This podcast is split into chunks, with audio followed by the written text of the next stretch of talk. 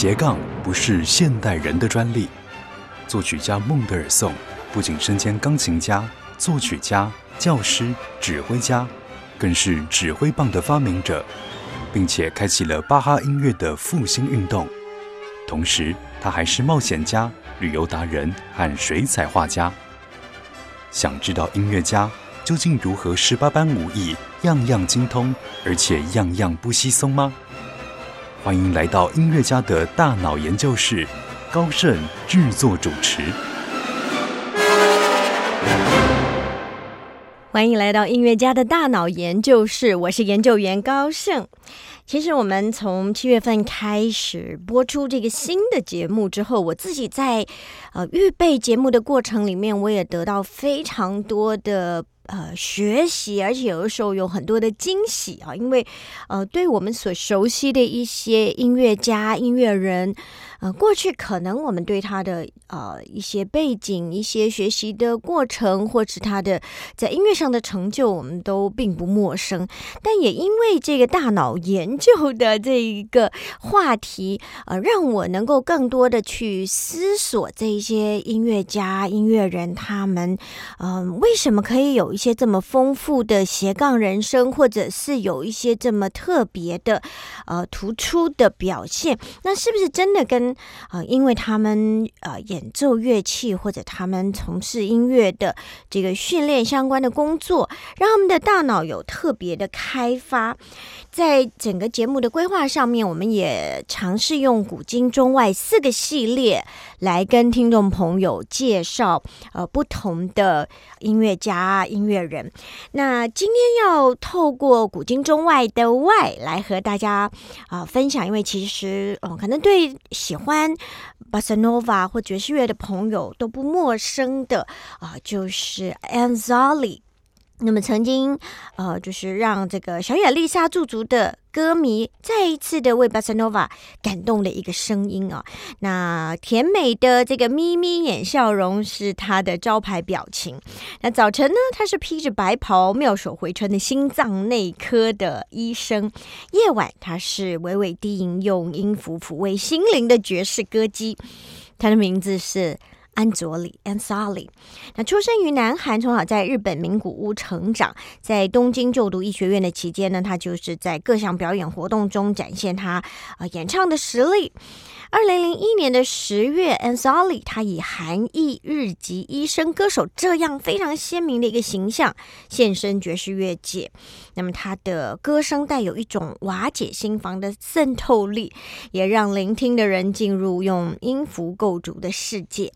那二零零一年他的第一张专辑《Voyage》也是旅程推出，其实就受到大家的喜爱，因为非常非常轻松，非常。呃，让你觉得就是可以啊，在嗯凉风也好，或者是艳阳也好，就是一个很舒服的状态之下呃，展开你的旅程。其实。在这个呃，很多很多人认识 Ansali，可能就是从这张专辑开始啊。那不过呢，在这张呃专辑当中，他收录了很多他非常喜爱的呃作曲家，不管是在摇滚、在巴塞诺瓦或在爵士不同领域各自独领风骚的这一些乐手的作品。那这些乐手不仅是 Ansali 心目中永远的偶像，也显示他演唱时候选取的范围跟他的广度与厚度啊。跟这个实在的感觉，那 Ansali 的歌声其实就如同他的笑容一般啊，甜美中也绽放出一股厚实的温暖。那透过有日本 Bossa Nova 第一人美称的爵士吉他手中村喜郎，还有长期与小野丽莎合作的萨克斯风大师 Stephen Sachs，以及呢这个爵士呃钢琴手，还有日本当代知名的手风琴手，好这个桑山哲也，这些早已名震一方的大师，还有当初仍然属于日本新生代，现在已经呃是各自独霸山头的爵士乐手，呃像是四方博邦啊，还有这个难波宏之等等。坚强的这些乐手的衬托，当然也呈现出非常朴实而不失深度的这种 bossa nova 的风情。所以，其实我想，我们一开始就要来跟听众朋友分享，在这个第一张专辑里面的《The Days of Wine and Roses》。呃，六月份我到。法国的巴黎。啊，有一趟两个礼拜的旅行，就发现真的在这个旅行的过程里面，你好像就不自觉的放慢脚步。你常常看到这个，嗯，街头的咖啡座总是坐满的人。那不管是呃一个人、两个人，甚至一群朋友，或者是一个 family。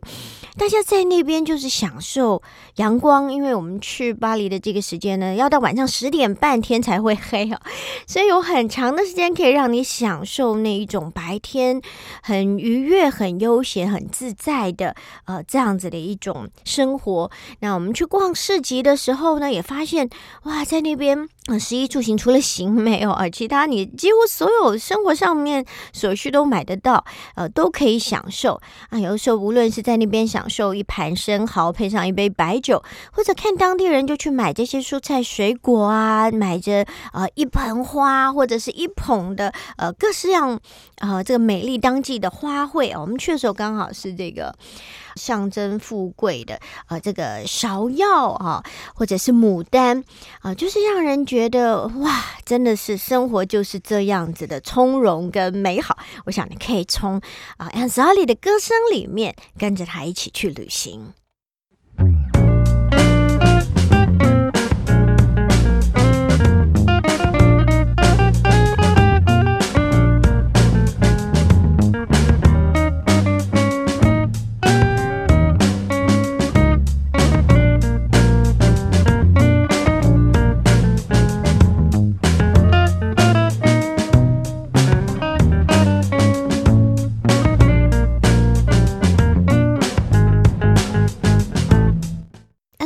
的巴塞诺瓦跟小艾丽莎巴塞诺瓦截然不同啊，都一样好听。那但是 a n s a l i 他呃又给人一个更不受局限，他不是只有在呃巴塞诺瓦这样子的一个音乐的领域里面，嗯，对于爵士乐、流行，甚至呃有一点呃世界音乐风。嗯，都在他的音乐表演当中，呃，是会有机会感受到啊。那其实有不同的报道，有人说安莎莉是在南韩出生，也有的说法是说他是一九七二年出生在日本爱知县的名古屋市。不管如何，他就是啊拥有这个韩国的血统。那从小呢就学习钢琴，也受到母亲的影响啊，所以喜欢啊这个音乐跟歌唱。那高中的时期呢，他受到日本蓝调乐团优歌团的这种音乐启发，所以他立志要成为职业歌手。在大学的时代呢，他参加歌唱社团，而且加入了乐团的演奏。毕业之后，他一边从事医疗相关的行业，一边也和几位知心的好朋友共同进行一些 live 的演出。那后来他就被日本非常知名的音乐制作人 Gonzalez Suzuki 所发掘，加入了爵士乐团啊 Soul Bossa Trio 等一些团体。那二零零一年就以首张个人专辑，就是我们刚才和大家分享的这个旅程啊，正式出道，立刻成为乐坛的焦点啊，叫要升为新一代的爵士歌后。那两千零二年之后，呃，有三年的时间，他到了美国的 New Orleans 专习医学，在那边读他的硕士学位，同时也就跟当地很多知名的音乐人一起录音。那回国之后，他就发行了 Brand New Orleans 的这个专辑啊，无论是东西方新旧名曲，他。都能够升华为独创风格而受到好评啊！那他除了音乐活动、医疗工作不断的持续进行，而且他呃生了两个孩子之后，在二零零七年啊也陆续推出了 Best of Best、a n s o l i 最佳精选，还有心灵之歌。二零零九年也应邀出席第六十届的红白歌唱大赛啊，在这个歌声的力量特别单元中，他也担任啊表演。那二零一四、二零一五更连续两年在台湾举办了演唱会。那当然，目前除了他一生的政治之外，他当然也利用闲暇的时间举办爵士的演唱会，而且持续的推出他的新作啊。那 a n s a l i 他超越时代，并且超越音乐领域的。这个区分，以温柔并且充满情感的方式歌唱，这种纯粹自然的姿态也受到啊广大乐迷的喜爱哦。是一位拥有歌手、医生，两个孩子的母亲，三种身份独一无二。特殊风格的超人气爵士女伶，那她来台湾演出的时候，我也曾经到现场啊去聆听，真的是可以感受到她的那一种呃自在，还有她迷人的啊这种演唱的风格。那接下来我们就想跟大家来分享啊，来听呃这一首小船啊，感受一下，无论是来她自己的这种有南韩血统，然后。在日本发展，然后他同时呢，在音乐的这个领域里面不设限啊，能够展现出属于 a n s o l i 独特的音乐风格的啊这种音乐。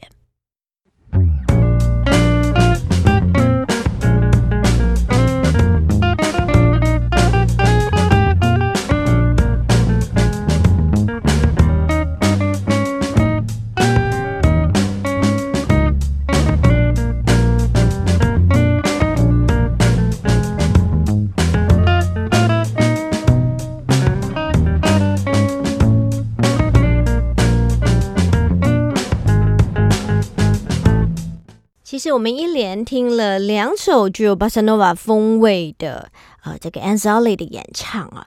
那无论是一开始我们听到的这个 Days of Wine and Roses，或者是这一首小船，都让你觉得。哇，是一种很有度假风情的感觉。那其实我们在大脑研究室就是想要来了解，或者是说研究一下这些音乐人为什么可以同时兼顾那么多不同的呃身份啊。那其实我就想到，有时候可能真的是环境或是一种。天分吧，我觉得当然后天的呃努力也是一个可能性啊。那像在我的印象当中，这个呃钢琴家陈宏宽，也就是呃陈碧仙老师的弟弟，他小时候就是可能他们家里有这个父亲有这种数理的背景，所以小时候听说他就是可以数学啊、物理啊，对他来讲就是玩一样的这么容易，可以两只手同时做功课。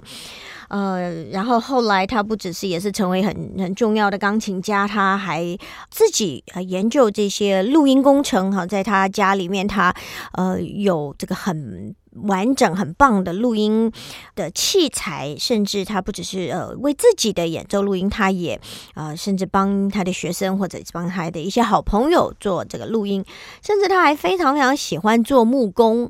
而且是那种做到自己也是有工作房的啊，甚至他就说有一次因为做一个事情受到蛮严重的呃这个伤害，差一点真的都不能够练琴，以至于他开始好好的想一想 到底要不要。花那么多时间，或者去做那么呃艰难、那么艰深的这个木工的工作。那还有一位，我想是这几年特别在疫情期间在台湾啊，我想也是在全世界爆红的这个非常年轻的钢琴家周善祥。他也是这样，从小他妈妈呃可能也是有学习数学或者是这一方面的研究的背景，所以希望他可以安静一点，不要调皮捣蛋，就把数学题丢给他做。然后他也做出兴趣，也是。很小的时候呢，就是非常喜欢呢，主动跟妈妈要呃这个数学题目来解，也是可以同时两只手一起来做功课的。也在他很年轻的岁月里面呢，他就是能够呃同时学习好多种的语言。他除了英文，听说他的德文、法文啊，什么意大利文都很不错。然后他也是嗯自己会去做很多的呃研究，在他的这个音乐的领域里面。然后他很小的时候就已经拿到了应该是呃数理有大学的这种程度，甚至他来到台湾呃演出的时候呢，也被我们的这个呃清大找。去一起，嗯，邀请他加入一个 AI 智慧的团队哦，跟他们一起做一些研究。那我觉得 Ansali，呃，当然他自己学医，好，我们说大脑的开发呢，你左右脑，呃，如果你同时能够有理性跟感性的训练，也就是说你在音乐艺术上面，呃，或者你在一些科学的学习上面同时进行的时候，其实你的脑袋的开发会是相当的呃 balance。那特别我们要讲到歌唱或者他从小学钢琴啊，那不只是这一些呃音乐的技术的训练，呃，会让我们，因为你想想看，你弹钢琴的时候，你两只手要做不一样的事情啊，弹不同的和弦，特别是学古典的钢琴啊，左手我们呃通常会认为说啊，他除了伴奏，它有的时候我们学习巴赫的作品，它有对位、有和声，那个旋律会呃在左右手之间交替进行。呃，你要对于那一种很严谨的音乐的一些理论啊，要同时去了解，然后你的眼睛要看着乐谱，而且是一个大谱表，对不对？它是同时看到呃高音谱表跟低音谱表，你的耳朵要聆听，然后你的脚要配合踩踏板。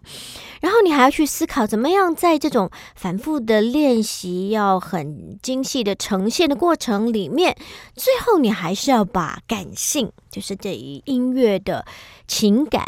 啊，一种音乐的诠释表达出来。其实这样子的一种训练呢，其实是。同时，你要去做到好几件事情。我们常常讲说啊，无感体验，无感体验。呃，你的眼睛、你的耳朵、你的呃嘴巴，有的人他是会跟着歌唱哦。像我们学音乐的过程里面，老师都说啊，要唱，呃，要去感觉那个节奏、那个旋律，呃，整个音乐的呃一个一个呈现、一个流动。那所以，其实我觉得。这一些，然后再加上他医学的训练啊，那是非常非常呃需要去学习很大量的知识啊。那么我们都知道，学习医，特别他是心脏内科的医生。哇，那种无论是从解剖，无论是从生理，呃，各方面，呃，对于肌肉骨骼，呃，所有的这一些呃过程，甚至他们也一定要学习一些病理相关的啊这一些东西哦。所以对于 Ansoli，我觉得。他能够把音乐歌唱呃持续，对他继续行医，其实这两个的组合是一个非常很多人认为是非常棒的组合，同时有感性的事情，又有理性，都是需要很专注，都是需要很精准的。所以，我们觉得大脑是可以不断的去训练它，去开发它。不管我们年纪到多大啊，它都还有很大的一个呃开发的空间。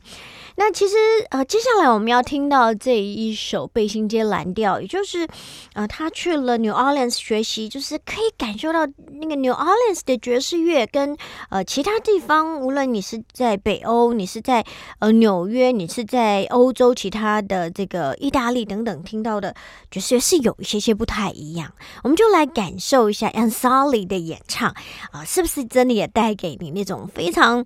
道地的 New Orleans 的风味？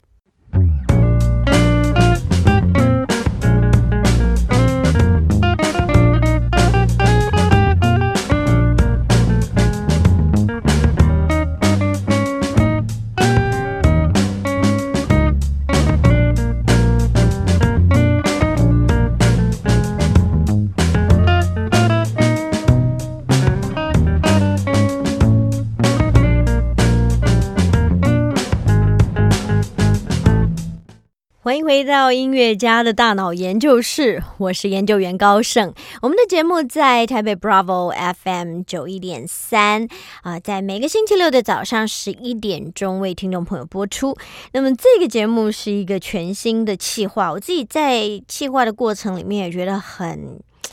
兴奋，很开心，觉得呃，真的人是活到老学到老啊！当然，我们不是科普节目啊，只是因为我在做音乐节目的呃广播的这么长的时间里，也接触好多好多的音乐人，嗯，然后当然也因为介绍不同的专辑啊，然后自己要做很多的功课，对于古今中外 呃的这些作曲家、音乐家，嗯，有更多一点点的呃认识跟涉略，那我就发现。有些作曲家或者音乐家，他们真的是超级厉害、超级的知识渊博，而且，嗯，甚至是在这个我们说古代吧，就有很多的作曲家，他们是嗯很厉害的斜杠人生啊。他们呃不只是能够在自己的作曲跟这个演奏上能够有很好的发挥，他们甚至呢可以是美食家，可以是其他的一些不同领域的呃专业人士，不无论是鸟类学家，或者是上知天文，呃下知地理哦，研究星象，研究这个数理、物理、呃科学等等啊，然后也有很多的贡献啊，各种的贡献对这个时代，对他们所处的那个时代。那我就觉得说，呃，当然也因为一个。TED 的教育的动画影片啊，应该我觉得应该有超过十年以上的一个研究，科学家用最新的一些呃器材去研究，做了很多的呃实验啊，了解，比方说你在阅读的时候，你在绘画时候，你在运动的时候，你的大脑会有些什么样的反应？通常他们就是相对应的地区会反应。好，那他也做这个听音乐的人啊，发现哇，当人在听音乐的时候，你的脑袋里面是开始好像有一些小小的火。花，但是当他们呃测试到这些 musician 这些音乐家在演奏的时候，他们脑袋里的那一些呃火花四射，是像那个千禧年哇那种无与伦比精彩，然后色彩缤纷，火花四射，很令人惊讶的一个结果。所以他们就开始呃针对。演奏家，呃，来做一些很深度的追踪跟呃研究，就来也发现说，很多的音乐家、演奏家，他们不只是在他们自己的表演领域里面非常优秀杰出，他们也具有很高的这个 EQ，他们有幽默感，他们有能力去处理很繁琐的一些事情，所以我们。看到很多的音乐家，哎，或许他们有机会，他们呃叫做什么“唱而优则止”，对不对？弹而优则止，就可能他原来是钢琴家、声乐家，最后他去做指挥家，呃，或者他可以做非常好的艺术行政相关的工作，呃，甚至他还可以有很多的跨界啊。那我们也看到，像在这个年轻的时代也有啊，有这个这个霹雳舞跳很厉害的这个呃声乐家，然后也有可以同时有。有运动的表现很好，然后呃也是很优秀的音乐家，然后或者呢他呃同时又是呃美食家啊，他甚至也能够推出一些他属于他个人的一些很厉害的呃食谱。那，也有一些人呢，他们可能同时是别的领域，像我们今天介绍的 Ansali，就是他同时是心脏内科的医生。那我觉得。在这个过程里面，不管他是先从哪一个领域开始，我们就发现，呃，这些人呃具备一个相同的，就是他们都是有音乐的才能啊。所以其实我就觉得，在企划这个领域的时候，呃，这个节目的时候，我就把它分成古今中外，我们可以从呃大家熟悉的呃一些作曲家，或者是我们我有特别有一个在金的这个系列呢，我有一些呃邀请了一些。呃，我周边自学的孩子们，呃，他们其实有一时候也有一些共同的兴趣，就是他们会学乐器，或者他们就是有听音乐的习惯哈。那能够呃在自学的领域里面，他们也很专注，把他们的啊喜欢的事情学得很好。那我们回到我们今天的这个主角，也就是 Ansali，呃，这个有着韩国血统，但是在日本成长发展，然后我们说他。呃，在二零零三年左右，他就是回到了日本，他去这个 New Orleans 学习这个医学，呃，得到了硕士的学位。然后他就继续来发展，而且他很厉害的是，他曾经在二零零三年同时出版了两张专辑，当然很少有人 有这么厉害的表现啊！他在二零零三年呃四月份，除了他的这个 Moon Dance 月之舞，他另外一张专辑《白日梦 Day Dream》同时发行啊。啊，所以同一时间之内发行新专辑，不但刷新了日本爵士界的记录，更是创造了冠军的这个销售佳绩。那其实一直到现在，这两张专辑都还在啊，而且位居日本爵士排行榜的这个百大名次之内啊。那我们要来跟大家分享接下来的这张专辑，是他呃比较近期，应该是二零一八年的一张专辑啊，《美好时光》啊。那我我自己非常非常喜欢，是因为呃这张专辑是在他发行。For Rest 这个之后，暌违多年的这个全新的创作专辑，它这个 Bon Temps 就是法文中开心美好的时光的意思啊。那回首这些年，他和音乐伙伴们巡回世界各地举办演唱会，啊当中所演奏富有满怀情感的歌曲啊，其实都收录在这个专辑里面。而且比较特别的是，在专辑前面四首都是 Anzali 的原创。歌曲，那透过生命的到来与逝去，生活中的成功与挫败，它道出种种故事，幻化而成为音符。我们就先来欣赏这一首《云朵的比方》。那这里是讲到说，这个悠悠淡淡的这个神秘色彩，小天使对于那未知的世界感到好奇，会找寻到你该去的方向，也将会。去到你想去的地方，并且带着这一份温柔，在七色彩虹的那端。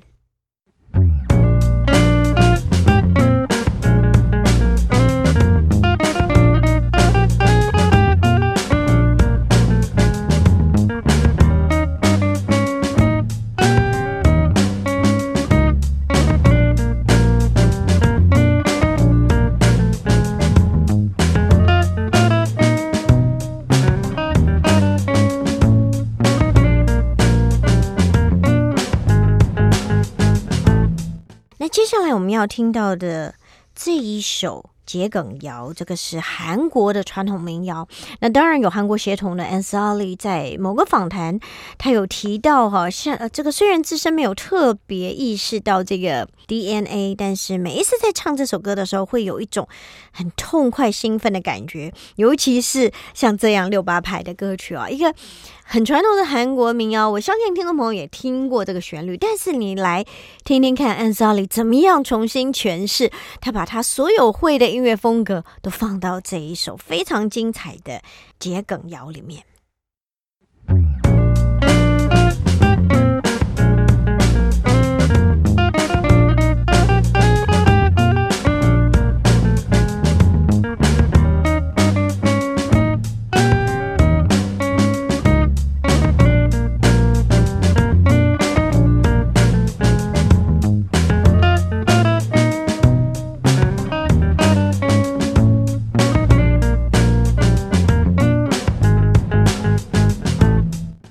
在今天音乐家的大脑研究室，我们跟听众朋友一起来欣赏 Anzali 安卓里这一位有着韩国血统，但是在日本出生成长，嗯，同时是爵士乐的女伶，同时是心脏内科医生，啊，又是两个孩子的妈妈，这样子的一种很精彩的丰富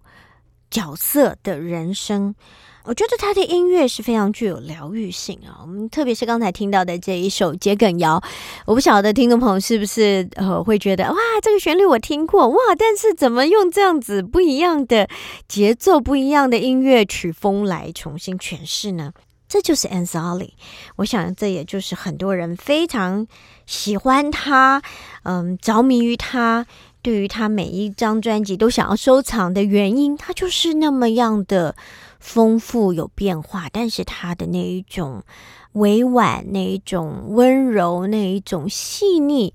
却是永远不变的。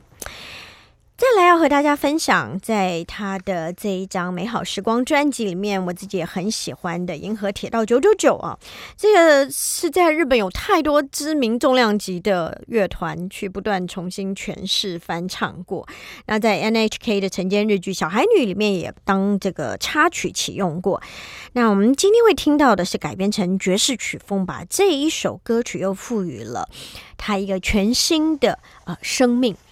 那我们应该还有一些些时间，想跟听众朋友分享另外的一首呃，在他那一张 New Orleans，就是从美国呃 New Orleans 学习医学跟爵士乐之后出版的呃专辑当中的心中的钟摆。其实我想，我们常常就是不断的在两极当中摆荡，好，嗯，好一点，不好一点，快一点，慢一点，就是。我觉得其实我们就要怎么样去学习过犹不及啊，不要往那个太极端的方向去发展啊。如果你对于这个冥顽不灵的世界暂时失去耐心，不妨用耳朵探索一下 Ansali 的旅程，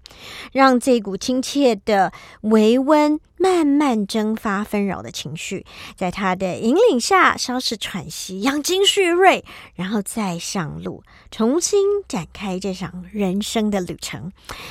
暑假期间，我相信很多人都出去旅行，不管去远、去近、去长、去短，我觉得常常要给自己一点。呃，安静的时间，重新再出发的这一个养精蓄锐的呃期间，无论你现在是工作暂时告一段落，感情生活或者暂时告一段落，啊，前途或许渺茫，但是我觉得不要慌张，不必恐惧。我觉得有时候沉淀一下，你会更加发现自己的潜力所在。非常开心，今天跟听众朋友共度了一段美好的这个 Anne Sully 歌声的时光，让你自己好好的去开发自己。内心世界或者你的大脑，其实我觉得年纪越长，有时候也会担心哇，怎么开始忘东忘西？但是对我来说，做节目，我不断的能够有新的学习。其实讲一个最简单的，就是我的生活里面没有电脑，所以呢，打字键盘对我来说常常也是一种恐惧哈。但是我在做节目的过程里面，我需要学会自己控制这一些 console，自己录音，然后自己要把我。的节目存档，那以前已经习惯了英文的输入，诶，比方我现在如果要加上中文的输入，对我自己来说，可能很多人觉得啊，那小事一件，可是对我来说，又是刺激我的大脑，我觉得是还蛮兴奋的一件事情。所以跟听众朋友共勉之，无论你处在哪一个年龄、哪一个阶段，你永远都可以重新出发，永远都可以再一次的好好学习。祝福大家一切都好。下星期同一时间，欢迎继续来到音乐家的大脑研究室，拜拜。音乐家的大脑研究室，让你一窥音乐家世界的缤纷璀璨，触发你的大脑活络，火花四射。